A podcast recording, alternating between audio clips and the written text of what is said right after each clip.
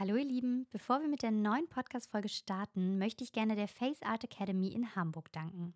Diese Folge wird von der Face Art Academy präsentiert, einer Make-up-Schule der Extraklasse, wie ich sie wirklich in meiner ganzen Karriere noch nicht erlebt habe. Hier werdet ihr wirklich perfekt auf das Leben als Hair- und Make-up-Artist vorbereitet. Es ist ein Ort, an dem eure Träume Realität werden können, weil ihr auch einfach so eine außergewöhnliche Unterstützung erhaltet. Und falls ihr die beiden sympathischen Gründerinnen Moni und Lisa gerne kennenlernen möchtet, könnt ihr auch gerne mal in die Podcast-Folge Nummer 12 reinhören. Denn dort hatte ich die Freude, mit den beiden zu sprechen. Aber auch auf Instagram unter The Face Art Academy bekommt ihr einen großartigen Eindruck von dieser wirklich einzigartigen Schule und der Qualität und der Liebe, die in diese Lehrinhalte gesteckt wird. Überzeugt euch gerne selbst. Und jetzt wünsche ich euch ganz, ganz viel Spaß mit der neuen Podcast-Folge. Hey, I'm Ryan Reynolds. Recently, I asked Mint Mobile's legal team if big wireless companies are allowed to raise prices due to inflation. They said yes. And then when I asked if raising prices technically violates those onerous two year contracts, they said, What the f are you talking about, you insane Hollywood ass?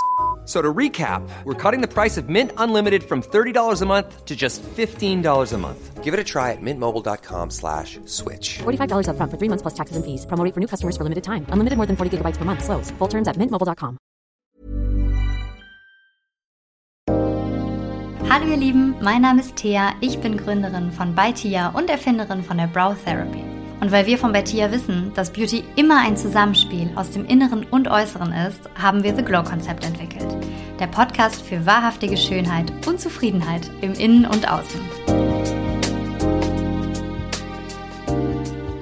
Hallo zusammen, so schön, dass ihr wieder dabei seid zu einer neuen Folge The Glow Konzept. Ich bin Thea und ich freue mich heute wieder mit euch eine weitere Reise zu starten in die Welt der inneren und äußeren Schönheit. Denn genau das ist meine Vision. Ich stehe dafür, dass Schönheit nichts mit Oberflächlichkeit zu tun hat und dass man sich auch nicht für die innere oder äußere Schönheit entscheiden sollte, sondern dass es immer ein Zusammenspiel aus genau beidem sein muss, um wahrhaftig schön zu sein. Heute habe ich tatsächlich mal keinen Gast oder Gästin hier sitzen, sondern es ist meine erste Solo-Folge. Ich bin ein wenig nervös, aber ich bin der festen Überzeugung, dass wir gerade aus den Lebensgeschichten von anderen Menschen sehr, sehr viel lernen können. Und heute möchte ich euch in meine kleine Welt mitnehmen und erzähle euch ein bisschen was über mich und warum ich zum Beispiel glaube, dass Schicksalsschläge im Leben oft eine richtige Wendung geben könnten, wenn man weiß, mit ihnen umzugehen und dass Schicksalsschläge einen nicht immer hart machen müssen, sondern auch in vielen Punkten einen sehr, sehr weich werden lassen können und dass auch nicht jeder Weg immer geradeaus sein muss und man am Ende trotzdem ein ganz, ganz erfülltes und eine ganz großartige Karriere anstreben kann. Also bleibt gerne dran, wenn ihr Lust habt, ein wenig mit mir in diese Themen reinzuhüpfen. Ich freue mich und wir legen jetzt los. Ich freue mich so sehr, dass ihr wieder dabei seid bei einer neuen Folge von The Glow Concept. Und diese Folge ist ein bisschen anders als die bisherigen Folgen. Und zwar habe ich heute keinen Gesprächspartner und keine Gesprächspartnerin, sondern es ist tatsächlich eine Spezialfolge, eine Solo-Folge nur mit mir, von mir für euch. Und ich bin, glaube ich, noch nie so aufgeregt gewesen vor einer Folge, weil es ist doch etwas ungewohnt, jetzt hier gerade im Studio ganz alleine zu sitzen und im Prinzip einen ja, leeren Sitzsack gegenüber zu haben, wo dieses Mal niemand sich reinkuschelt, wo kein anderer Mensch sitzt, sondern der ist leer und ich werde mit diesem leeren Sitzsack heute mein Gespräch führen. Aber genau das war mir wichtig und das sollte so sein, weil ich natürlich hoffe, dass ihr ein bisschen was mitnehmen könnt, wenn ich euch von mir erzähle und von meinem Werdegang, von ja auch meinem Leben und euch einfach auch ein bisschen daran teilhaben lasse, warum ich so bin, wie ich bin, warum ich meinen Weg so gehe, wie ich ihn aktuell gehe, wie ich auch hierher gekommen bin. Natürlich auch wird es um Augenbrauen gehen. Warum sind Augenbrauen in meinen Augen auch einfach so unglaublich wichtig? Wieso habe ich daraus ein Business gemacht? Wie habe ich daraus ein Business gemacht? Wie bin ich eigentlich dahin gekommen? Und ich bin immer schon mein ganzes Leben ein Mensch gewesen, der gerne Dinge anders macht als andere. Und auch da versuche ich mal ein bisschen Antworten zu finden, warum ich vielleicht so bin, wie ich bin. und ich freue mich, wenn ihr mich auf dieser etwas besonderen Folge begleitet. Ich weiß auch gar nicht, wo ich anfangen soll. Ich habe wirklich ähm, mir im Vorfeld versucht, so ein bisschen Gedanken zu machen, dass ich dachte, okay, ich möchte gerne eine Folge machen, in der ich euch ja so ein bisschen in meine Welt halt mitnehme. Und die Frage war wirklich, wie mache ich das? Ich bin kein Mensch, der Dinge gut planen kann. Ähm, ich bin sehr intuitiv, würde ich sagen, und mache Dinge immer sehr, sehr gerne spontan aus meinem Bauchgefühl heraus. Und deswegen ist auch diese Folge hier gerade nicht wirklich geskriptet. Ich sitze hier so und halte mich an so einem Blatt Papier fest, wo ich euch ja meinen ersten Satz, den ich gerade schon gesagt habe, mal so in Stichpunkt notiert habe und jetzt schwimme ich hier und habe eigentlich gar nichts. Ähm, trotzdem habe ich überlegt, wie ich das aufbaue und ich glaube, ich würde euch einfach mal so ein bisschen in ja meine Lebensgeschichte mitnehmen und euch einfach mal so an verschiedenen Punkten in meinem Leben ein bisschen was erzählen. Ich würde sagen, dass ich in meinem Leben schon einiges auch erlebt habe, worüber man jetzt eigentlich nicht unbedingt immer so offen spricht, aber genau dafür habe ich ja diesen Podcast gemacht, um auch einfach Menschen ja auf einer anderen Ebene zu begegnen. Und das möchte ich heute hier tun. Und der Einfachheitshalber fange ich auch einfach mal bei der kleinen Thea an. Ich glaube, das ist vielleicht ähm, ganz gut, um irgendwie loszulegen und auch ein bisschen die Hoffnung zu haben, dass meine Aufregung hier gerade ein bisschen schwindet. Und zwar die kleine Thea, also geboren bin ich in, in Köln. Da bin ich auch wirklich aufgewachsen, die ersten Lebensjahre. Und ich habe noch eine jüngere Schwester. Und ich bin in Köln in einem wirklich sehr schönen Stadtteil aufgewachsen, hatte da wirklich auch ein sehr behütetes Zuhause und einfach eine sehr, sehr schöne Familie, schöne Familienzeit auch. Und habe da auch meine Grundschule gemacht. Also ich bin auch niemals umgezogen als Kind. Ich habe immer an den gleichen Orten gewohnt. War einfach immer, ja, ich würde sagen, ich war wirklich in so einer kleinen, heilen Bubble, in einer Welt, in der man gerne reingeboren werden möchte. Und die erste Zeit, in der ich mich jetzt so aktiv erinnern kann, würde ich sagen, ist meine Grundschulzeit. Ähm, und tatsächlich ist das auch so die erste Zeit, in der ich negative Erinnerungen habe. Und zwar Erinnerungen, die, hm, ich würde sagen, sehr schon mit Druck für mich anfingen. Also ich glaube, ich war einfach ein Kind, was noch nicht so richtig bereit war, in die Grundschule zu gehen. Ähm, ich habe dann auch ziemlich schnell in der ersten Klasse rausgefunden, dass man behaupten kann, man hätte Bauchschmerzen und dann muss man nicht mehr zum Unterricht gehen. Ähm, und dann durfte ich immer in die Spielecke. Das war für mich ein totales Highlight. Und dann habe ich wirklich so oft behauptet, ich hätte Bauchschmerzen, dass meine Lehrerin mir irgendwann ähm, in so ein, so ein Briefbuch reingeschrieben hat, dass halt mit mir scheinbar irgendwas nicht stimmt und ich auch meine Hausaufgaben nie mache. Daraufhin muss jetzt schon lachen. Daraufhin wusste ich dann schon so in der ersten Klasse, ups, da steht irgendwas drin, was nicht so doll ist, konnte es aber noch nicht lesen. Und als dann meine Lehrerin zu mir sagte, Thea, bitte bring das morgen unterschrieben zurück, wusste ich, das ist ernst. Und dann habe ich mir den ganzen Tag meinen Kopf zerbrochen, wie was ich jetzt machen kann. Das kann ich ja nicht meinen Eltern zeigen. Und bin dann auf die super Idee gekommen, die Unterschrift einfach zu fälschen. Mit sechs Jahren bin dann zu meinem Papa gegangen, habe gesagt, Papa, ich brauche deine Unterschrift, schreib mir die mal auf den Zettel. Hat er dann gemacht und ich stand daneben und ich erinnere mich wirklich noch ganz aktiv, dass ich so dachte, hä, das kann doch kein Mensch lesen, das, das sind doch gar keine Druckbuchstaben. Und habe ich ihm gesagt, er soll es bitte in Druckbuchstaben schreiben, dass ich es auch lesen kann. Ja, und dann habe ich diese Unterschrift mit Bleistift und Druckbuchstaben abgezeichnet. Komisch, ist irgendwie aufgeflogen. Ähm, Und da habe ich dann das erste Mal auch ziemlich Ärger bekommen. Ich glaube, heute haben meine Eltern wahrscheinlich, also ich bin mir ziemlich sicher, dass sie damals auch ziemlich über mich gelacht haben, aber waren auf jeden Fall sehr böse.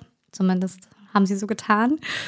Und das war dann sozusagen mein Start in meine Schulkarriere. Ich finde, diese kleine Geschichte ist ziemlich bezeichnend für meinen weiteren Weg, weil ich würde jetzt aus heutiger Sicht sagen, meine Schulzeit war echt boah, anstrengend ähm, für mich persönlich. Und auch wieder aus heutiger Sicht, aber da komme ich gleich drauf, ähm, würde ich sagen, ich weiß jetzt, warum es so war, aber zu dem Zeitpunkt habe ich es überhaupt nicht verstanden. Und ich war immer ein Kind, was, wie gesagt, sehr verspielt war und nicht so gut lernen konnte, ähm, beziehungsweise einfach auch viel zu kreativ war, um an diesem Schulsystem teilzunehmen. So auf diese Art und Weise, ne? dieser Frontalunterricht und was man da alles so hat, war überhaupt nicht mein Ding. Ich war auch immer eher im Mündlichen sehr gut, ähm, wenn es dann an Prüfungen ging oder ähnliche so Stresssituationen, da habe ich immer ganz dicht gemacht, ganz zugemacht. Das konnte ich überhaupt nicht, mochte ich gar nicht. Also verglichen werden zum Beispiel war für mich ganz, ganz, ganz schlimm. Und es ist auch heute noch. Aber ja, zu der Erwachsenen-Thea komme ich noch. Und die, ich sag mal so Teenie-Thea, so nach den ersten Jahren, die hat dann auch echt ein bisschen gestruggelt. Ich war dann irgendwie erst auf einer Mädchenschule, weil ich tatsächlich so ein bisschen Respekt oder vielleicht fast schon Angst auch vor Jungs hatte. Die waren mir irgendwie zu laut und zu wild. Und ich war mal eher so ein, so ein Mädchen-Mädchen, würde ich es mal bezeichnen. Also ich war einfach ein wirklich sehr weibliches, liebes und sehr ruhiges Mädchen und habe immer sehr, sehr auch in meiner eigenen Welt gelebt und habe geliebt, zum Beispiel meine Puppen. Oh mein Gott, ich habe sie geliebt. Ich habe wirklich auch ganz, ganz lange mit denen gespielt. Ich habe zu der Zeit übrigens auch schon denen die Haare geschnitten. War immer enttäuscht, dass die Frisuren nicht so aussahen, wie ich das wollte. ähm, habe zum Beispiel auch so eine Schminkpuppe gehabt, die habe ich geliebt, die konnte man schminken. Ich weiß nicht, vielleicht ähm, kennen auch noch einige diese Puppe. Die hatten viele, das war irgendwie so ein halber Puppenkopf, wo man da wirklich mit Lippenstift und so diese ganze Puppe bearbeiten konnte. Das waren Dinge, darin war ich gut und das hat mir Spaß gemacht. Und so kreativ zu sein und einfach auch in meiner kleinen Prinzessinnenwelt zu leben. Die Realität sah dann ja aber irgendwie auch anders aus, vor allem wenn man dann irgendwie so in der fünften Klasse ähm, eingeschult wird. Und dann war ich eben auf diesem Mädchengymnasium und kam überhaupt nicht klar. Oh mein Gott, das war furchtbar. Ähm, das war so eine anstrengende Zeit, weil das war eben eine Schule, die war sehr auf Leistung getrimmt und eben, wie ich eben sagte, alles, was mit so Leistungsdruck zu tun hatte, damit kam ich überhaupt nicht klar und bin daran echt, ja, gefühlt fast zerbrochen. Mit irgendwie fünfmal die Woche Mathe-Nachhilfe. Also ich war auch echt ein, also Mathe war, nee, um Gottes Willen, darf ich gar nicht von anfangen, war überhaupt nicht mein Ding. Ähm, und dieser Druck und diese ganze Situation war so schlimm. Also ich habe richtig gelitten, habe dann irgendwann die sechste Klasse wiederholt. Ähm, was auch für mich damals nicht ganz so leicht war, weil ich direkt das Gefühl hatte, ich habe irgendwie versagt. Und dieser Leistungsdruck wurde halt nicht besser. Man muss sagen, ab diesem Moment bin ich aber besser klargekommen. Ich glaube wirklich, ich habe einfach dieses eine Jahr noch gebraucht, ähm, um auch so ein bisschen zu reifen. Ich war nicht so frühreif, sondern ich war immer eher so ein bisschen spät entwickelt, würde ich sagen. Und dann ging das weiter. Dann habe ich irgendwann ähm, durch meine beste Freundin, mit der bin ich wirklich seit ja, 33 Jahren jetzt äh, beste Freundinnen und die war immer auf einer anderen Schule und hatte auch ein ganz anderes Umfeld als ich. Ähm, da habe ich dann aber so ein bisschen mitbekommen, sag ich mal, wie die coole Welt aussah, außerhalb meiner Mädchenschule. Und da habe ich dann das erste Mal entschieden, dass ich gerne wechseln möchte. Und dann bin ich mit 14, glaube ich, auf ein städtisches Gymnasium gegangen. Ja, Vielleicht könnt ihr euch vorstellen, was das für ein Schock war, wenn du dann von so einer streng katholischen Mädchenschule auf so ein städtisches Gymnasium wechselst. Kannst du dir ja vorstellen, was sich da erwartet. Ich werde nie vergessen, ich stand vor meiner Klasse an meinem ersten Tag. Ich dachte, ich hätte mich hübsch gemacht. Ähm, wenn ich mir heute Fotos von diesem Pullover angucke, den ich damals anhatte, wundere ich mich nicht, dass sie so auf mich reagiert haben. Ich war wirklich der Inbegriff von uncool. Und mich hat damals vor dieser Klasse wirklich so ein Papierflieger am Kopf getroffen, werde ich niemals vergessen. Und dann brüllte von hinten irgendwer, warum kriegen wir eigentlich nur hässliche Weiber in die Klasse? Und dann stand ich da und dachte auch so, was habe ich mir denn jetzt dabei gedacht? Ja, das war dann mein Start äh, auf der neuen Schule. Und der war auch nicht ganz so einfach, der war ein bisschen holprig, weil ich halt wirklich einfach, ja, tatsächlich nicht so cool, jetzt in Anführungsstrichen, ähm, war wie die anderen Kids. Und ich muss dann auch lernen, dass man auch schnell mal gemobbt werden kann, wenn man halt eben nicht so dazugehört in diesem Alter. Und die Erfahrung habe ich dann auch gemacht. Also ich hatte Gott sei Dank auch Freundinnen gefunden, aber es war trotzdem so, dass ich so ein paar Mädels da irgendwie nicht so gefiel. Die hatten mich irgendwie auf dem Kika und da wurde ich dann auch ein paar Mal so ein bisschen rumgeschubst in der Schule. Ähm, bis ich irgendwann gedacht habe, okay, Thea, du musst jetzt mal was tun. Du musst jetzt mal ein bisschen cooler werden, weil irgendwie bist du hier sonst die Außenseiterin. Das war echt krass, was ich dann innerhalb von einem halben Jahr für einen Wechsel hingelegt habe. Und ich glaube, jetzt ist so die Zeit ungefähr gekommen, die ihr manchmal kennt, wenn ich auf Instagram ab und zu mal lustige Fotos teile, wie ich mal ausgesehen habe. Also dann habe ich wirklich kein Styling-Fauxpas mehr ausgelassen. Ähm, ich habe wirklich kriege ich Gänsehaut, wenn ich selber erzähle, es ist so peinlich, aber von den Hüfthosen, wo, wo dann hinten am, am Popo oder dieser Reißverschluss war und dann diesen, diesen Stringtanger so hochgezogen, Hauptsache man sieht den noch, also wirklich katastrophal, bis hin zu ähm, ich möchte gerne Punker-Girl sein und schnapp mir das Skateboard und gehe da in Köln auf die Domplatte mit meiner zerrissenen Jeans. Ich konnte überhaupt nicht Skateboard fahren, aber Hauptsache ich habe dieses Ding unterm Arm.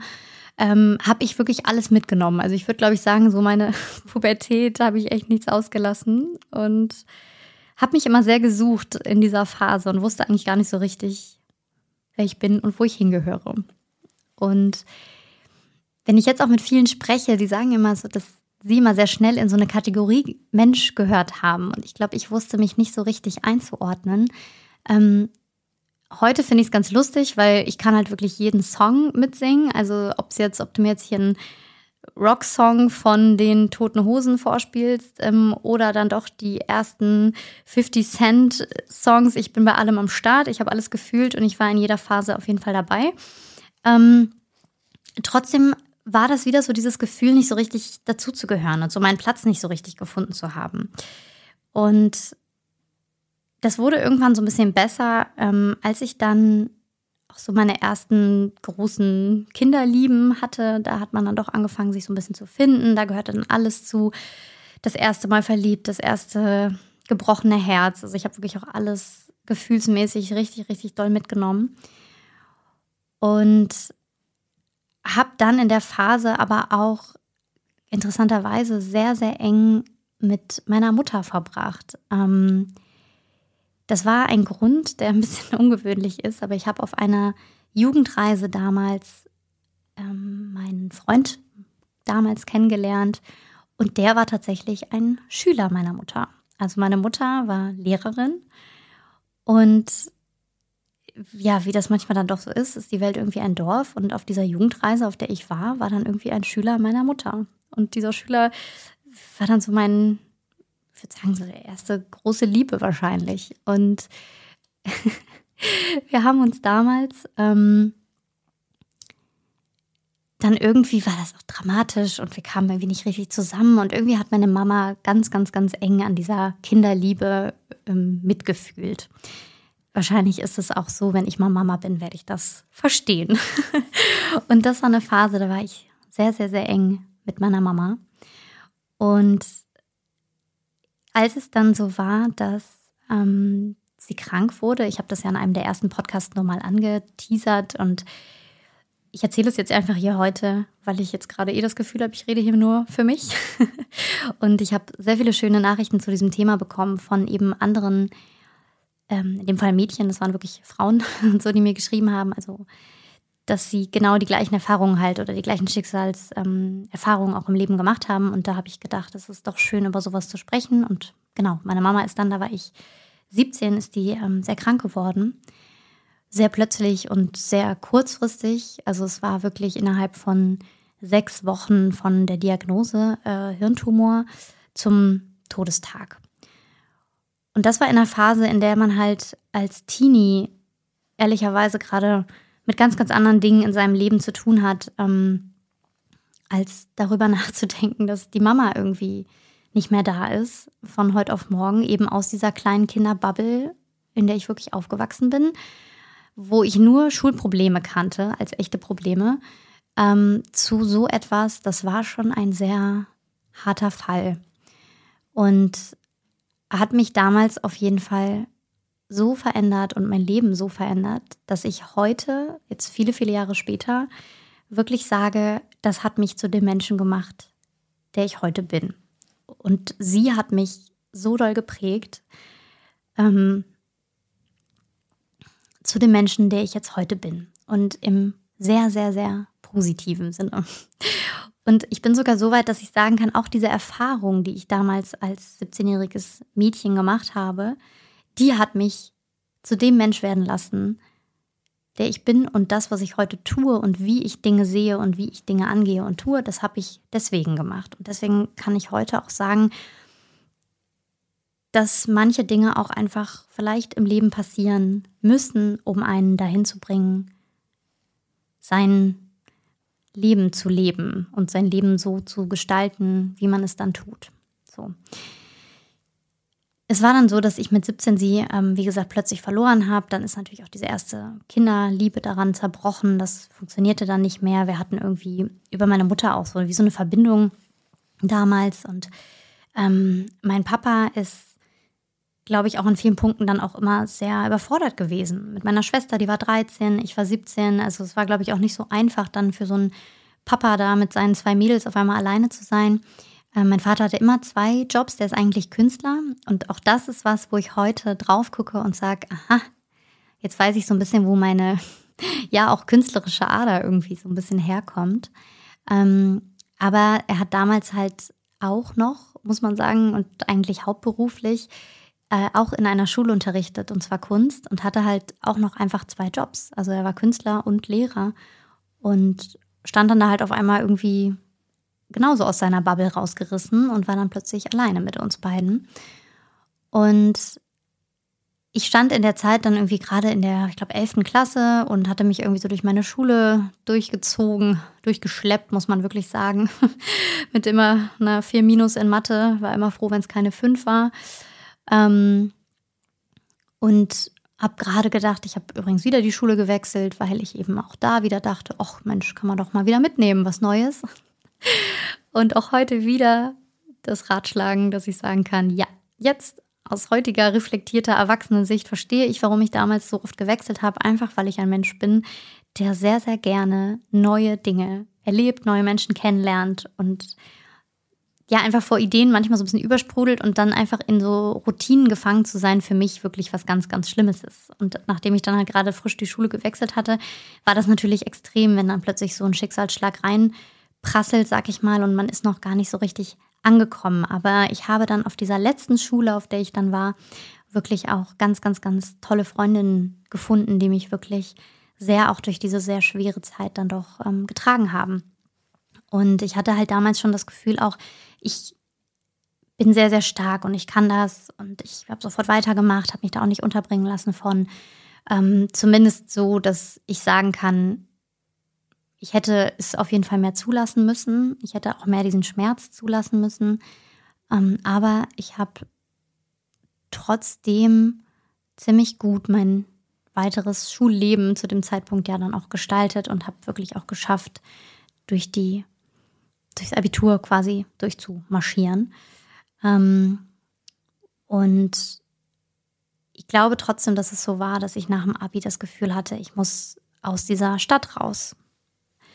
Und ich wollte irgendwie diesem, vermutlich doch diesen Schmerz, der ich halt immer noch da auch gespürt habe, über den Verlust meiner Mama irgendwie auch so ein bisschen entkommen und habe dann gesagt, okay, ich werde nach München gehen.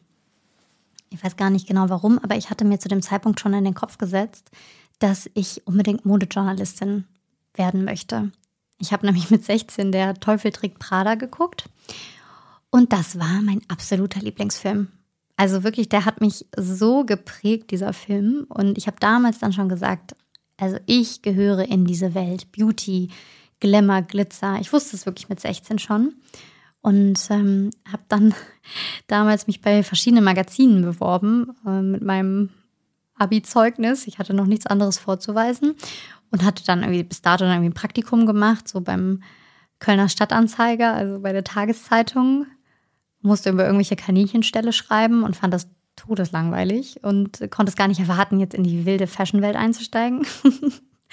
Wurde natürlich nirgendwo genommen, kann ich jetzt Install und Co. auch nicht nachsehen. Ähm, kann ich gut verstehen. Die habe ich auf jeden Fall nicht genommen. Aber wo ich genommen wurde, war bei dem Magazin Bravo Girl. Ich weiß nicht, wie viele das noch von euch kennen, aber das war ein Magazin, ähm, was in meiner Teenie-Zeit, also wirklich so, ich sag mal 12, 13, 14, für mich eine Riesenrolle gespielt hat, dieses Magazin. Ich fand das mega und ich war ja da auch schon Beauty verrückt ähm, und habe wirklich, glaube ich, jeden Beauty-Tipp, den ich damals in der Bravo Girl gelesen habe, habe ich auf jeden Fall angewendet. Das war dann sowas wie auf die Pickel Zahnpasta schmieren und gegen Augenringe kalte Löffel. Beispielsweise. Naja, und dann wurde ich genommen und dachte, wow, jetzt, ich habe es geschafft jetzt kommt meine Zeit. Und dann bin ich echt auch ziemlich holter die Polter dann nach dem Abitur dann weggezogen nach München, um eben dieses Praktikum bei der Bravo Girl anzutreten. Und da habe ich dann erstmal einen kleinen Schock bekommen, weil ich mir das alles natürlich ein bisschen glamouröser vorgestellt habe und dann erstmal gemerkt habe, was es halt eigentlich heißt, in einem Büro zu sitzen den ganzen Tag und ähm, eben nicht die ganze Zeit auf irgendwelchen Reisen zu sein, sondern dass man einfach doch 90 Prozent seiner Zeit da hockt und irgendwelche Artikel schreiben muss. Und ich sage auch muss, weil auch da war man halt eben nicht frei, sondern man war schon ziemlich stark eingeschränkt, sag ich mal, dass es dann hieß, ja, das müssen, dürfen nur die und die Kinderstars sein und so weiter und so fort. Also ich habe mich wieder dabei ertappt, dass ich mich wie so ein, in so einem goldenen Käfig gefühlt habe. Und dieses Gefühl kannte ich eben schon aus der Schulzeit, ähm, weswegen ich dann ja auch eben so oft gewechselt habe und immer gehofft habe, dass ich irgendwie so meinen Freiheits, meinem Freiheitsdrang so ein bisschen nachgehen kann. Und ich habe das dann ein Jahr gemacht. Also dieses Praktikum ging, glaube ich, sechs Wochen.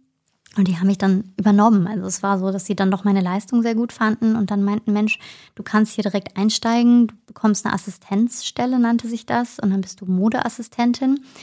Und nach, ich glaube, ein oder zwei Jahren wäre ich dann tatsächlich Redakteurin geworden. Und äh, ganz liebe Grüße auch an meine Freundinnen damals aus der Zeit, die das nämlich gemacht haben. Die haben alle ganz, ganz großartig dann auch ihren Weg äh, gewählt und sind dabei geblieben. Aber ich habe dann nach einem Jahr ehrlicherweise das Handtuch geschmissen. Und der Grund war, dass ich unbedingt Make-up-Artist werden wollte. Das war eine Idee, die hatte ich auch schon mal so in der Abi-Zeit. Und ich weiß noch aber, als ich meinem Papa davon erzählt habe, ähm, der Arme war halt total überfordert damit. Es war halt auch keine Mama da, die das irgendwie hätte vielleicht ein bisschen, ich sag mal, übersetzen können. Aber ich glaube, mein Vater hat wirklich gedacht, ich bin total verrückt geworden. Äh, was soll das denn sein? Und davon habe ich mich dann auch auf jeden Fall beeinflussen lassen. Und dann dachte ich, gut, dann werde ich halt Modejournalistin. Das klang irgendwie so ein bisschen angesehener. Aber nach diesem Jahr war es dann so, dass ich sagte, nee, ich habe eine Freundin kennengelernt, die war zu dem Zeitpunkt schon Make-up-Artist. Ich hatte quasi meinen Beweis, dass man von diesem Beruf auch leben kann. Und dann habe ich gesagt, das, das, ist, das möchte ich jetzt unbedingt machen. Und damals wurde mir dann gesagt, okay, Thea, du brauchst eine Friseurausbildung. Das ist die Basis. Und ich habe wirklich nicht lange gezögert. Also ich glaube, das war auch einer der wenigen Streits, die ich echt mit meinem Papa hatte, weil der war, wie gesagt, nach wie vor davon nicht so angetan von der Idee, fand das ziemlich blöd. Ähm, und ich habe aber gesagt, so Papa, ich ziehe jetzt zurück nach München, du musst mich, äh, Verzeihung, nach, nach Köln, du musst mich abholen, sorry, ich habe schon alles gekündigt, ich habe meinen Job hingeschmissen, ich mache jetzt eine Friseurausbildung. Und ich war ja zu dem Zeitpunkt dann ja auch schon, ich glaube, 21. Mm. Und ich glaube, mein Vater war eigentlich ganz froh, dass ich ausgezogen war. Und plötzlich sagte ich so, ich ziehe jetzt wieder ein. ich komme wieder zurück mit Sack und Pack. Ähm, und ja, gut, dann haben wir ein paar Tage irgendwie nicht so viel miteinander gesprochen, aber bin dann doch wieder abgeholt worden, hat er mich doch wieder mit nach Hause genommen und bin ich wieder in Köln eingezogen. Das war auch nicht so einfach ähm, zu dem Zeitpunkt, aber habe dann entschieden, dass das der Weg ist, den ich gerne gehen möchte und habe dann auch meine erste Ausbildungsstelle gehabt. Ja, könnt schon ein bisschen erahnen, wo, worauf es hinausläuft. Und ich muss heute sagen, dass es ganz, ganz wichtig war, dass ich diese Erfahrung gemacht habe, weil deswegen führe ich meinen Laden jetzt, wie ich ihn führe, weil ich zu dem Zeitpunkt sehr schlechte Erfahrungen gemacht habe. Also meine erste Ausbildungsstelle war damals total angesehen, aber ich muss euch wirklich sagen, es war eine Katastrophe. Also diese Friseurausbildung war wirklich so belastend für mich. Ähm, ich kam damals an und ich hatte lange dunkle Haare. Ich habe mir immer die Haare dunkel gefärbt und kam da irgendwie an. Und ich werde nie vergessen, wie die meine Ausbilderin war das damals zu mir gesagt hat, Haare ab oder Job weg. Und dann haben sie mir erstmal so einen ganz schrecklichen Schnitt verpasst, ähm, weil ich das Gefühl hatte, auch ich darf gar nichts sagen. Also ich bin da schon so reingerutscht in dieses Gefühl, du darfst als Auszubildende keine eigene Meinung haben. Es wird über dich bestimmt und du wirst einfach auch umgestaltet, wie wir das gerade wollen. Ähm, und das war so ungefähr mein erstes halbes Jahr. Und das war echt furchtbar. Also ich hatte da auch wirklich so einen Ärger mit dieser Ausbilderin die ganze Zeit und ich fand die ganz furchtbar. Und ähm, dann war ich halt auch ein bisschen älter eben als die anderen Auszubildenden und passte da irgendwie gar nicht so richtig rein und hatte dann ja auch schon Arbeitserfahrung doch nach einem Jahr. Ähm, und da wurde ich aber ziemlich, ziemlich, ziemlich klein gehalten. Und das hat mich echt belastet, weil ich mich auch leider sehr in diese Schublade habe stecken lassen. Also ich habe mich dann auch rumkommandieren lassen und auch so ziemlich fertig machen lassen. Und dann habe ich aber irgendwann nach einem halben Jahr wieder gewechselt, ähm, hatte dann eine andere Ausbildungsstelle, die menschlich sehr, sehr, sehr viel schöner war. Also da hatte ich wirklich menschlich eine sehr, sehr gute Zeit. Aber von der Ausbildung her, muss ich auch sagen, war das eher schwierig. Und ich weiß, dass es, glaube ich, viele Betriebe gibt, die sehr, sehr gut ausbilden. Aber für mich war das nicht so das Richtige. Trotzdem bin ich dabei geblieben, auch allein schon, weil ich wusste, ich musste das meinem Vater versprechen, dass ich nicht wieder irgendwas abbreche, sondern dass ich das wenigstens fertig mache. Ich glaube, es war gut, dass ich ihm dieses Versprechen gegeben habe, weil wer weiß, ob ich es nicht sonst wieder abgebrochen hätte, weil ich eben nicht das Gefühl hatte, da so glücklich zu sein. Habe das irgendwie durchgezogen und dann bin ich aber tatsächlich ein halbes Jahr vor meinem Ende der Ausbildung, ich hatte glaube ich zweieinhalb Jahre dann, bin ich sehr, sehr plötzlich super krank geworden. Und das ist auch ein Punkt in meinem Leben, den ich jetzt heute ähnlich sehe, wie ich den Verlust meiner Mutter sehe, dass ich sagen kann, das war eine sehr, sehr schwere und sehr, sehr schlimme Zeit und ich erinnere mich auch nicht mehr an alles. Ich glaube, ich habe auch einfach doch ganz, ganz viel verdrängt. Aber es war eine Zeit, die unfassbar wichtig war, um auch wieder der Mensch zu sein, der ich heute bin, die Dinge so zu machen, wie ich sie mache, das Leben so zu sehen, wie ich es sehe. Und ich glaube, dass diese Zeit, dieser Krankheitsweg, den ich da gegangen bin, dass der auch so intensiv war, weil ich zum einen, glaube ich, den Verlust meiner Mutter nie richtig aufgearbeitet hatte zu dem Zeitpunkt. Und zum anderen mich in einer Rolle befunden habe, in der ich überhaupt nicht sein wollte. In dieser auszubildenden Rolle, aber halt eben gleichgesetzt mit, du bist nichts wert. Du bist der Azubi, der hier für alle das Essen machen muss, das Essen holen muss, zur Post gehen muss. Und ich habe nie eingefordert, dass man mir was beibringt. Und deswegen war ich auch total schlecht. Also ich war jetzt nicht so die super Auszubildende, weil ich einfach versuchen wollte, es allen recht zu machen. Und heute muss ich wirklich sagen, diese Zeit damals, dieses allen recht machen, ich glaube, dass solche Dinge einen krank machen. Und das ist dann bei mir auch passiert. Ähm, man muss sagen, man weiß gar nicht so richtig, was ich hatte. Also es äußerte sich so, dass ich morgens aufgestanden bin und gesagt habe, okay, ich habe irgendwie ganz, ganz komische Brustschmerzen. Das kannte ich gar nicht. Ich hatte auch kein Asthma oder irgendwas, habe schlecht Luft bekommen. Bin dann zur Arbeit gefahren und bin wirklich zur Tür rein und bin zusammengebrochen. Und die haben dann Notarzt gerufen und das war dann ein ganz, ganz langer Weg, bis die wirklich rausgefunden haben, was ich hatte. Ähm, und es waren im Prinzip in meiner Lunge ganz, ganz, ganz viele entzündete Knoten. Auf diesem Weg dahin, dass man wusste, das sind entzündete Knoten, da lagen aber Monate zwischen und auch einige Fehldiagnosen. Also unter anderem eine Diagnose lautete wirklich, ich hätte Krebs im Endstadium. Und man wüsste nicht so richtig, wo diese Metastasen noch überall sitzen würden. Und dann bist du irgendwie 23 Jahre alt und jemand sagt dir sowas. Das waren nur ein paar Stunden, ich glaube so ein Tag, in dem ich das wirklich geglaubt habe, dass ich hunderte Metastasen habe und dass es nicht mehr lange mit mir gehen wird. Dahinter fragst du natürlich dein Leben auf eine ganz, ganz andere Art und Weise. Und zu dem Zeitpunkt steckte ich, wie gesagt, kurz vor, meiner, vor meinem Ausbildungsende und dachte eigentlich, ich hätte jetzt bald den schlimmsten Part geschafft und dachte auch, ich freue mich so sehr auf meine Make-up-Ausbildung und habe wirklich gedacht, dass ich das gar nicht mehr erleben werde. Und auf der anderen Seite, als dann diese, diese erleichternde Nachricht kam, die mir gesagt hat, Thea, das ist es doch nicht. Wir wissen zwar nicht, was du hast, aber es scheint etwas Entzündliches zu sein, irgendeine Autoimmunerkrankung, war der Moment für mich, wo ich wirklich gedacht habe, man hat mir ein zweites Leben geschenkt. Und das war auch der Moment, wo ich dachte, ich muss in meinem Leben wirklich noch so viel erleben und noch so viele Dinge machen und vor allem Dinge machen, die mich glücklich machen, das kann es jetzt irgendwie nicht sein. Ähm, dass ich hier drin stecke in so einer Ausbildung, die mich nicht glücklich macht. Ähm, oder auch vielleicht auch dabei geblieben wäre, wer weiß. Aber das war der Moment, wo ich gesagt habe, nein, ich möchte alles, was ich in meinem Leben mache, da möchte ich glücklich bei sein. Und das war, glaube ich, auch nochmal so dieser Antrieb, der, den ich bis heute auch immer noch spüre. Und es wäre viel zu lang, jetzt so viel über diese Krankheit zu erzählen, weil das war auch total komplex und ich bin das dann gar nicht richtig losgeworden. Ganz schlimm, schwere Medikamente genommen, ganz, ganz dolles Cortison genommen. Ich habe ausgesehen, ich habe wirklich, ich bin aufgedunsen. Also Cortison macht ja wirklich diese, man nennt das ja, glaube ich, sogar so Mundgesichter oder so ähnlich. Also dieses ganz, ganz aufgeschwemmtes Gesicht, das hatte ich dann auch ganz doll. Ich habe mich auch wirklich ähm, nicht wohlgefühlt. Also ich bin am Ende des Tages, war ich tatsächlich ein Jahr krank. Ich wurde mehrfach operiert, auch an der Lunge. Ich lag in mehreren Krankenhäusern. Ich wurde zu irgendwelchen Arztkongressen geschickt mit meinen komischen Bildern. Also mein Röntgenbild an der Lunge sah immer so komisch aus und überhaupt nicht gesund aus vor allem. Ich hatte teilweise halt wirklich auch nur noch eine ähm, Lungenfunktion, also so, dass ich atmen konnte von irgendwie um die 30 Prozent. Das war das, was quasi ein Säugling atmet. Und die haben teilweise zu mir gesagt, wie, wie machen sie das? Wie leben sie eigentlich noch?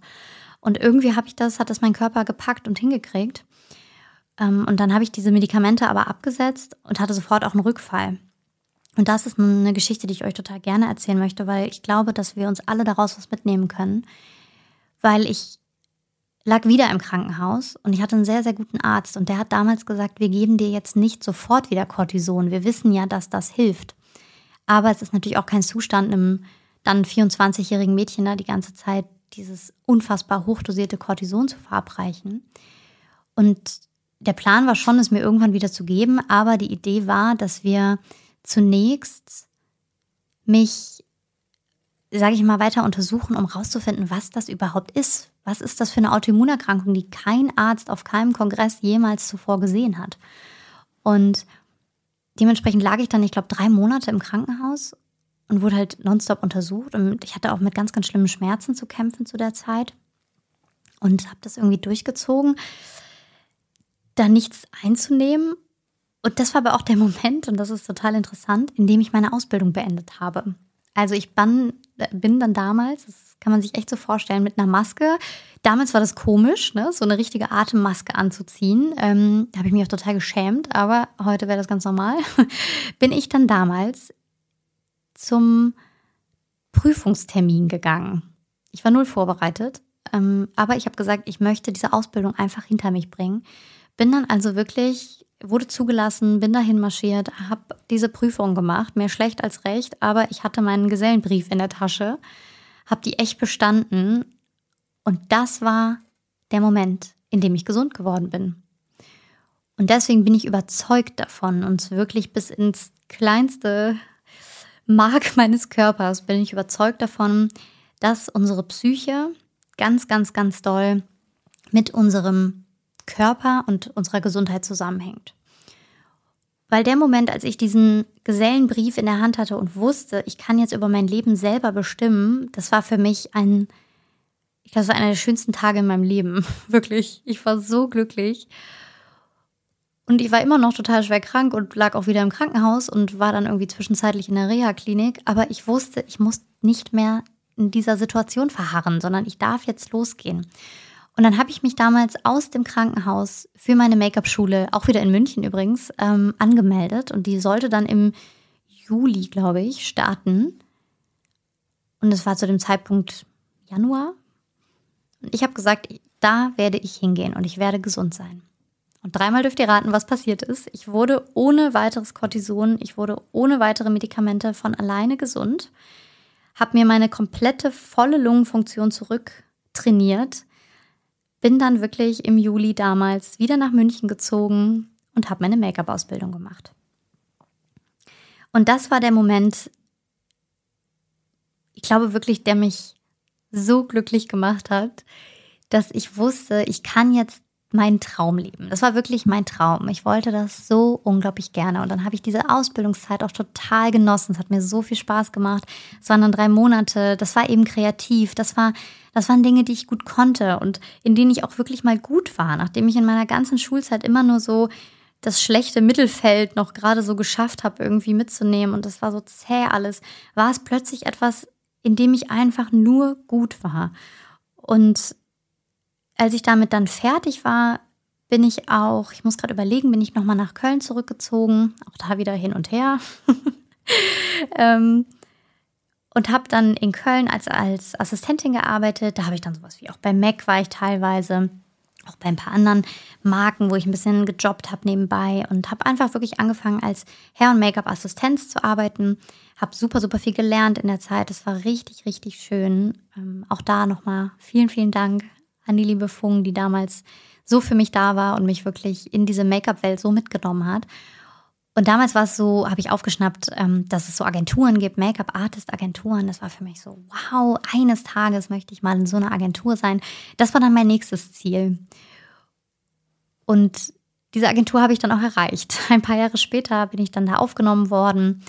Habe es jetzt nicht irgendwie in dieses Main Deck, das sind dann so die Superstars da, da habe ich es dann gar nicht mehr reingeschafft. Aber ihr müsst wissen, ich wollte da auch gar nicht mehr hin. Das war dann so der Moment, als ich das, als sie mich aufgenommen haben, war ich so, okay, cool, das habe ich jetzt auch erreicht.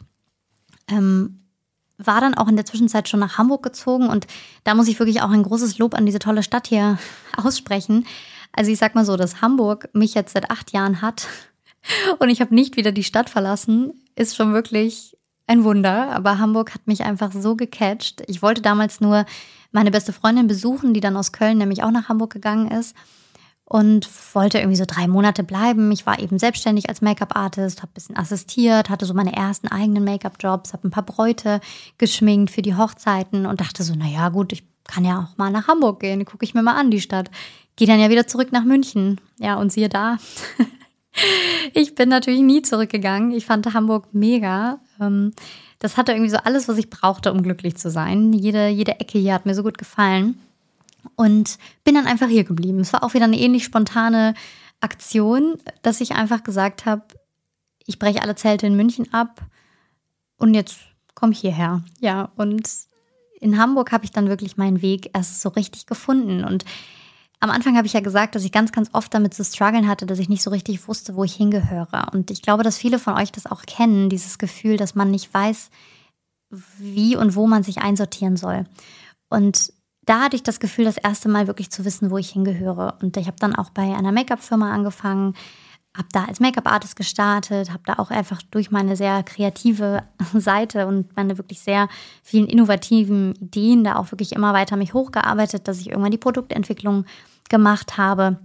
Das ganze Brand-Building, Brand-Image und sowas einfach sehr maßgeblich auch mit weiter vorangetrieben habe. Und bin dann am ich weiß gar nicht, ich glaube, da war ich so ein halbes Jahr in Hamburg, ähm, bin ich noch auch als Make-up-Artist in eine Festanstellung reingegangen, habe dann in einer Agentur gearbeitet und habe da wirklich auch Models, auch international Models, einfach geschminkt für verschiedene Werbekampagnen, Werbeshootings, ob es jetzt, ähm, ich sag mal so E-Commerce-Sachen waren, also alles, was man jetzt so online sieht. Zum Beispiel hatte ich damals einen Kunde, das war dann S. Oliver zum Beispiel, solche Sachen habe ich dann gemacht und war da total happy, habe da ganz, ganz tolle Leute kennengelernt und das war für zwei Jahre ein super Job da. Ähm, und dann irgendwann war einfach der Punkt gekommen, wo ich auch dachte, gut, jetzt kann ich mich auch wirklich komplett wieder selbstständig machen. Das habe ich dann auch gemacht, habe dann auch viele Werbekampagnen gedreht, habe dann auch viel ähm, wirklich auch Fernsehwerbung gemacht. Also bin dann auch ein bisschen, ich sag mal, von den, von den Fotogeschichten ein bisschen mehr auf die Bewegtaufnahmen gegangen. Und das war sehr, sehr spannend. Habe dann auch immer mal wieder so kleine Ausflüge gemacht in Richtung mal ein Musikvideo oder mal irgendwelche TV-Produktion und da habe ich gemerkt, das war nicht so mein Ding. Also ich war schon auch am glücklichsten eigentlich in dieser Werbe, Werbewelt. Das hat mir irgendwie am meisten Spaß gemacht. Auch wieder, weil ich eben kurze Projekte hatte und es eben nicht so lange Projekte waren wie beim Film zum Beispiel, wo du Monate bist. Das hat mich dann schon wieder eingeengt. Deswegen war ich da tatsächlich sehr, sehr glücklich mit. Und bei der Marke, wo ich gearbeitet habe, habe ich halt auch gemerkt, dass ich sehr, sehr viele Qualitäten noch mitbringe, die eben sehr wichtig sind, um ja eine Marke aufzubauen. Und ich glaube, dass ich damals einfach, es war wie so eine Art kleine, kleine Schulung oder Studium oder sowas, wo du wirklich auch viele Dinge einfach lernst. Und das habe ich bei Backstage damals ähm, lernen dürfen. Und das war auch wirklich eine tolle Zeit mit Backstage. Also so hieß die Marke, wo ich dann gearbeitet habe. Und da war ich dann auch wirklich sechs Jahre, sehr, sehr lang, bis vor Corona. Und da muss ich nämlich auch wieder sagen, auch Corona ist ja, glaube ich, für uns alle ein sehr, sehr einschneidendes Erlebnis gewesen. Und für mich auch, weil ich dann bei Backstage meinen wirklich sehr, sehr geliebten Job auch verloren habe. Wo man auch sagen muss, es passte auch nicht mehr. Man ist an irgendeinem Punkt natürlich auch Dingen entwachsen und das war bei mir so. Ich bin Backstage, glaube ich, dann auch irgendwo entwachsen ein bisschen ähm, und hatte aber auch da wieder mit Problemen zu kämpfen, dass ich eben dachte, ja gut, ich habe immer so viele Ideen und ich, ich habe das Gefühl, ich muss die umsetzen. Und als dann Corona kam, deswegen sage ich auch heute, für mich war die Zeit gar nicht mal so schlecht, weil ich in der Phase wirklich mich mal sozusagen auf meinen Popo gesetzt habe und mir wirklich mal Gedanken gemacht habe, was kann ich denn eigentlich gut? Und habe mir das wirklich so aufgeschrieben. Und das sind auch so Sachen, was ich jedem empfehlen würde, wenn man manchmal so ein bisschen struggelt damit, was kann ich eigentlich? Ähm, beziehungsweise meistens wissen wir, was wir nicht können. Und es ist manchmal ganz hilfreich, wirklich zu sagen, okay, gut, dann schreibe ich erstmal auf, was ich alles nicht kann, weil da fällt mir sehr, sehr viel ein. Und dann setzt mal auf die andere Seite wirklich, was, was kann ich denn, worin bin ich gut? Und da kam halt eben raus, dass ich sehr, sehr gut darin bin, mit Menschen zu kommunizieren und auch Menschen zu begeistern und dass ich einen sehr, sehr, sehr stark ausgeprägten Sinn habe für eben so ein gemeinsames Miteinander. Und dass mir das sehr wichtig ist, dass ich da wirklich ein Mensch bin, der eben, wie ich sagte, auch gerne neue Leute kennenlernt, gerne Menschen kennenlernt, Geschichten von Menschen hört, sich austauscht. Ähm. Und dann habe ich überlegt, was kann ich denn noch gut? Und dann dachte ich, ja gut, ich mache schon 13 Jahre lang zu dem Zeitpunkt immer so nebenbei Augenbrauen. Da wird mir immer gesagt, dass ich das toll mache. Ich hatte nämlich auch Make-up zu dem Zeitpunkt ein bisschen nicht satt, aber es war so, ich war irgendwie an den Punkt gekommen. Ich hatte es in die Agentur geschafft, wo ich immer rein wollte.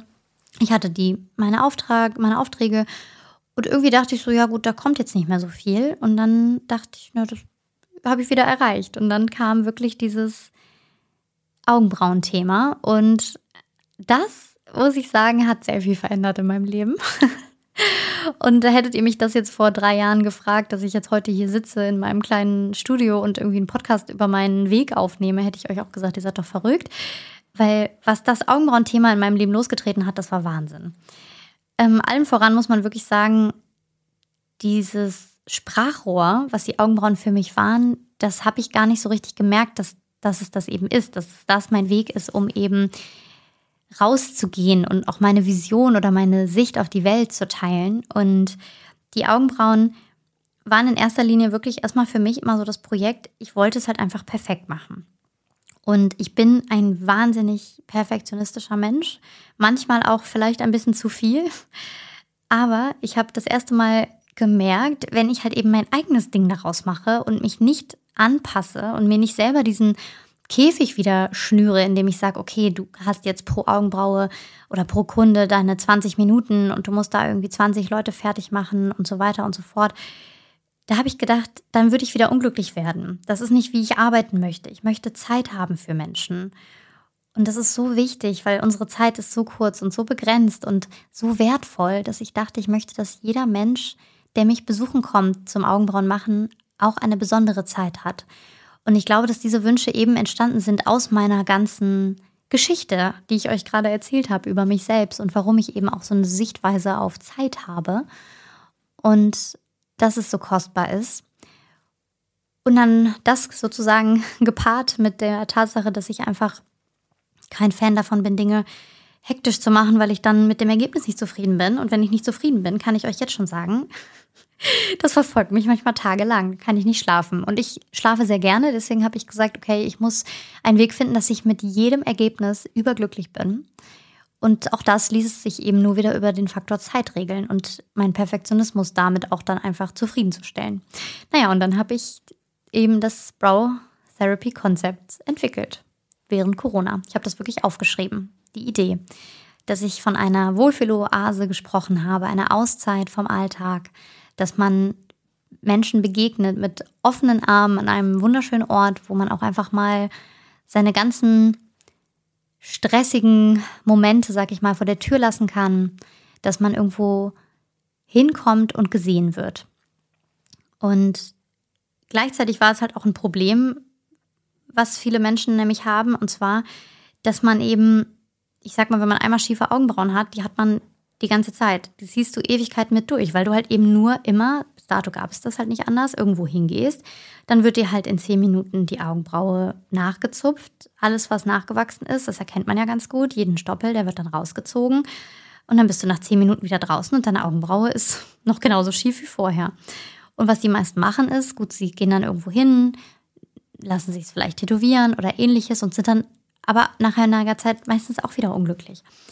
Und dieses Problem habe ich halt auch noch erkannt, dass ich so dachte, ich glaube, da gibt es sehr, sehr viel, was wir noch aufräumen können, weil das habe ich ja auch an mir selber gesehen. Ich glaube, die meisten von euch kennen meine eigene Brow Journey, was ich mit meinen Augenbrauen eben mit 16, 17 angestellt habe und wie schön sie jetzt doch heute geworden sind, dass eben sehr, sehr viel mehr möglich ist, wenn man auch einfach da wieder den Faktor Zeit mit reinnimmt und Geduld und Vertrauen und Pflege und einfach auch ein bisschen Liebe für diese Härchen im Gesicht, äh, dass sie eben doch noch eine sehr, sehr viel wichtigere Rolle spielen. Weil ich meine, unser gesamtes Erscheinungsbild hängt irgendwie ja auch mit unseren Augenbrauen zusammen. Die können so wirken, dass du erschrocken aussiehst. Die können so wirken, dass du böse aussiehst, naiv aussiehst. Also das hat einfach so auf diesen ersten Eindruck, den man auf Menschen macht, einen riesigen Einfluss. Und alleine das Wissen darüber ist so powerful, was man damit verändern kann. Und dieser Perfektionismus hat mich dann eben auch dahin getrieben, mit jedem Mal meinen, meinen Stil ein bisschen zu verändern. Ich war tatsächlich die erste oder auf jeden Fall eine der ersten, auf jeden Fall die erste in Hamburg, die überhaupt mit diesem Lifting angefangen hat. Das gab es zu dem Zeitpunkt gar nicht. Ich habe die Produkte damals wirklich noch super kompliziert aus dem Ausland ordern müssen. Ich wurde noch beim Zoll einbestellt, musste da irgendwie noch mich ausweisen, weil die sich gefragt haben, was ich mit diesem Zeug vorhabe. Also es war total wild. Und trotzdem war es dann so, dass es halt auch keine Schulungen gab und ich das mir irgendwie selber beigebracht habe dann. Und das war aber auch der Grund, dass ich da so meinen eigenen Weg draus machen konnte. Und als es dann Trend wurde, als dieser Trend dann aufkam, habe ich ab dem Moment auch gesagt, ich nenne es nicht mehr so, weil mein Stil sich schon so doll verändert hatte und es bei mir gar nicht mehr nur noch darum ging, die Augenbrauen irgendwie buschig hochzustellen. Das war vielleicht im ersten halben Jahr der Fall, ähm, sondern eben dieser Perfektionismus hat mich dahin gebracht zu sagen, okay, ich möchte gerne Gesichter optimieren und eben diese alten Subfehler und diese Asymmetrie, die sich manchmal so durchzieht, die möchte ich aufbrechen. Und das ist wirklich meine ganz, ganz persönliche Challenge geworden. Und das macht mir wahnsinnig viel Spaß. Und der Grund, warum ich auch zum Beispiel nie gesagt habe, ich mache jetzt so viele Schulungen ähm, oder von jetzt auf gleich, war auch eben genau diesem Perfektionismus geschuldet. Also zum einen natürlich, weil ich selber einen sehr hohen Anspruch an das habe, was ich weitergebe. Und zum anderen, weil ich auch sage, das sind Dinge, die kann ich nicht innerhalb von einem halben Tag jemandem beibringen. Und deswegen habe ich auch das erste, die ersten zwei Jahre komplett alleine gearbeitet und hatte gar nicht jemanden an meiner Seite, weil ich eben das sehr, sehr schwer fand, das jemandem wirklich zu erklären, weil mein Kopf hat bis dahin das schon komplett, ja, zu einer komplett eigenen Sichtweise auf dieses ganze Thema entwickelt. Und ich dachte wirklich so, ich kann das vielleicht gar keinem Menschen beibringen. Und dann ist dann irgendwann Julia in mein Leben getreten und das war einfach der erste Mensch, bei dem ich auch dachte, wow, sie verkörpert halt eben genau das, was ich auch alles verkörper. Sie sieht Menschen so, wie ich sie sehe. Sie versteht das mit dem Faktor Zeit, was ich immer sage. Sie möchte jemandem genauso mit offenen Armen eine wunder wunderschöne Zeit ermöglichen, wie ich das immer möchte. Und wir verstehen uns wirklich so oft auch einfach ohne Worte. Und es ist so toll, dass sie hat ja sehr, sehr viel mir jetzt hier auch übernommen und hält mir komplett den Rücken frei, dass ich mich nämlich jetzt eben um weitere Projekte auch gerade kümmern kann. Und das macht sie, würde ich wirklich sagen, genauso wie ich. Und das Fachliche konnte ich ihr so toll beibringen. Ich meine, es hat, sie war schon toll ausgebildet, aber nichtsdestotrotz hat es fast nochmal, also ein halbes Jahr auf jeden Fall gedauert, um sie eben in diese Welt ich da in meinem Kopf kreiert habe, um dieses Thema Augenbrauen da wirklich reinzunehmen. Und jetzt sehe ich es einfach, dass sie genau da angekommen ist und dass wir wirklich ein super, super tolles Team sind. Und diese Vision haben, Augenbrauen zu einem ganz, ganz anderen Beauty-Thema zu machen. Und was da noch so hintersteht, ist auch, dass ich auch immer in meinem ganzen Leben die Erfahrung gemacht habe, dass ich für mein Interesse an Beauty oft verurteilt wurde und es oft eher so hieß, es sei oberflächlich oder das sei ein Thema, ich wäre ja eh schon so ein bisschen blond und doof, so nach dem Motto, ne? Und dann wäre ich auch noch äh, eine oberflächliche Tussi. So, das wird, wird oft, glaube ich, einem schnell auch mal nachgesagt. Und ich hatte so sehr dieses Bedürfnis, auch mit diesem ja, Vorurteil aufzuräumen und zu sagen, Beauty ist nicht oberflächlich. Beauty kann sehr, sehr, sehr tief gehen. Und deswegen habe ich zum Beispiel diesen Podcast entwickelt, dass ich sage, es gibt den inneren Glow und es gibt den äußeren Glow und ich finde nicht, dass man sich für eins von beiden entscheiden muss, sondern es ist etwas, was immer im Zusammenspiel am aller, allerschönsten funktioniert und du kannst genauso dich um dein Äußeres kümmern und dich optimieren wollen und brauchst dich nicht von deinem Partner, Partnerin oder von irgendwem schlecht machen lassen, weil du sagst, du möchtest gerne, weiß ich nicht, deine Augenbrauen machen lassen zum Beispiel. Ähm, das muss gar nicht belächelt werden, sondern wenn es etwas ist, was dich glücklich macht und dass du im Äußeren vielleicht auch wirklich einfach schöner aussiehst, ist genauso wertvoll wie das Gefühl, was du hast, wenn du hier bei uns bist und dich einfach wohlfühlst. Und dieses besondere Konzept und dieser besondere Ort, der ist mir hier so gelungen und es ist so wunder wunderschön zu sehen und dass ich eben mit Julia an meiner Seite auch jetzt die Möglichkeit habe, viel, viel mehr Menschen dieses Gefühl hier zu geben und diese Reise zu starten. Und wir werden wachsen, wir werden auch weitermachen, aber halt eben alles sehr in meinem Tempo und eben sehr so, dass ich immer dahinter stehen kann und dass ich das Gefühl habe, das kommt von Herzen, was ich tue, weil dieses Versprechen habe ich mir eben gegeben. Genau dieses Versprechen, dass ich alles, was ich mache, von Herzen tun möchte. Und wenn das nicht der Fall ist, dann höre ich damit auf. Dann fühlt es sich nicht richtig an. Aber ich komme jeden Tag hierher und bin einfach nur dankbar und super glücklich. Und wenn ich dann auch wie heute so einen Tag habe, wo wir so tolle Kunden sehen und ich grüße ja auch immer, wenn ich irgendwie kann, auch immer alle kommen raus und man unterhält sich. Und die meisten sind wirklich auch seit drei Jahren einfach auch dabei. Ähm, und es ist so wunderschön. Es ist so eine besondere Energie, die wir hier haben. Und das ist etwas, wofür ich halt wirklich jeden Tag aufstehe. Und das ist etwas, was ich mir auch nicht nehmen lassen möchte, sondern ich bleibe immer bei diesem Glauben daran, dass das, was wir tun, uns einfach sehr, sehr, sehr erfüllen sollte. Zumindest auf irgendeiner Ebene oder vielleicht zumindest, wenn man es jetzt wirklich mal runterbrechen will, uns nicht unglücklich machen sollte, weil ich glaube, dass das uns wirklich auf lange Dauer einfach krank macht.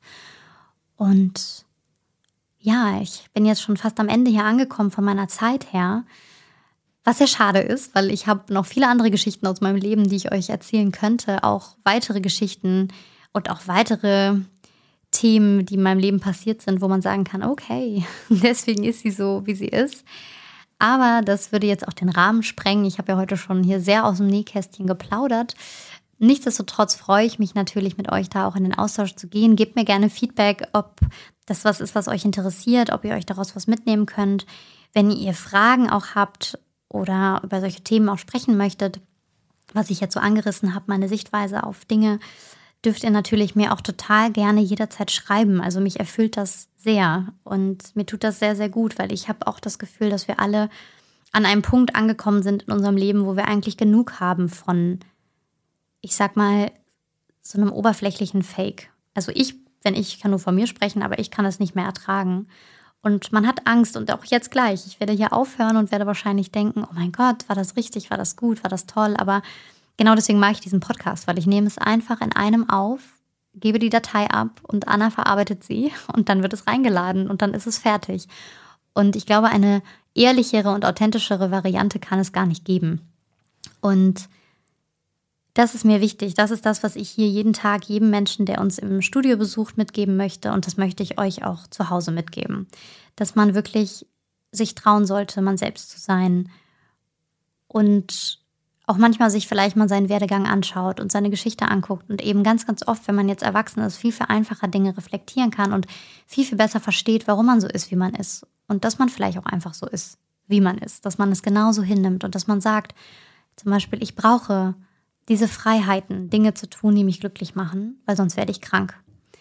Und wenn ich da irgendwen inspirieren kann, habe ich, wenn es nur eine Person ist, habe ich schon was geschafft. Und ich freue mich auch für alle, die ich jetzt hier noch treffen werde oder wenn ihr mir schreibt, auch egal von wo. Erzählt gerne anderen von diesem Podcast, weil es ist auch ein Herzensprojekt, was mir sehr viel Spaß macht und was ich gerne weitermachen möchte. Und natürlich motiviert das sehr, wenn man auch merkt, dass andere es sich gerne anhören und dann irgendwie auch mir dazu Feedback geben. So, das war's von mir für heute. Ich danke euch, dass ihr dran geblieben seid bis zum Ende und ich freue mich wirklich von euch zu hören. Ganz viele Küsschen und bis bald.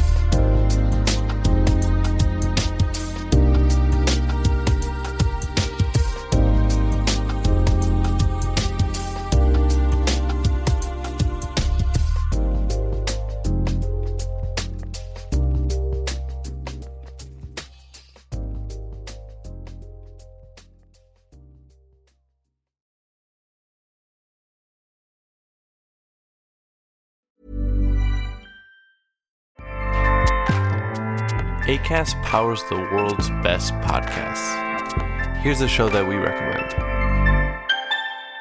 Hi, I'm Jesse Cruikshank. Jesse Cruikshank. I host the number one comedy podcast called Phone a Friend. Girl, let's phone a friend. Not only do I break down the biggest stories in pop culture with guests like Dan Levy and members of InSync, I do it with my own personal boy band singing jingles throughout because it's my show. It's your show, girl. New episodes of Phone a Friend Yeah. drop Thursdays wherever you get your podcasts. So work it, girl. Yeah, work it. Okay, that's enough. ACAST helps creators launch, grow, and monetize their podcasts everywhere. ACAST.com.